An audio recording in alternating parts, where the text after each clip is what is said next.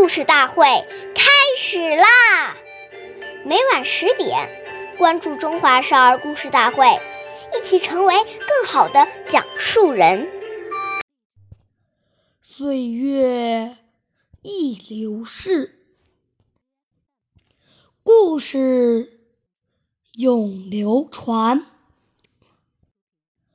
弘扬中华瑰宝。传承红色基因。我是中华少儿故事大会讲述人郭文波，一起成为更好的讲述人。今天我给大家讲的故事是故事大会红色经典故事。第十七集，老哥俩野地露宿。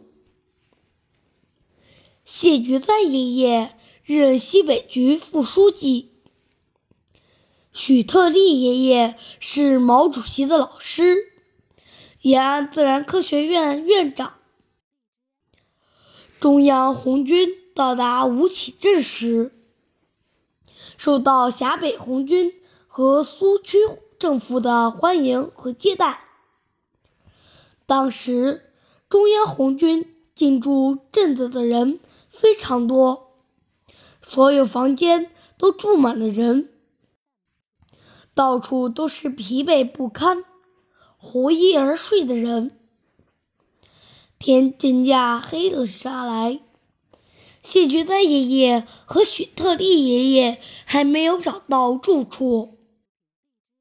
为了不增加群众负担，谢觉哉爷爷跟许特立爷爷说：“今晚咱们老哥俩还是到田这么田野地里露宿吧。”十月的陕北高原，月明星疏，寒意阵阵。两位老战士在苏区政府门外。露天麦地里，活衣睡了一夜。第二天早上醒来，身上都结了一层霜。